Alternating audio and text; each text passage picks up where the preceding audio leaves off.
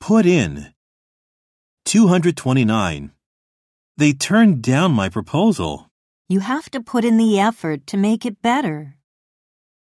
230. Wow, it looks so different. Yes, they're putting a new kitchen in next week. 231. Why are you upset? They put in a new manager to replace me.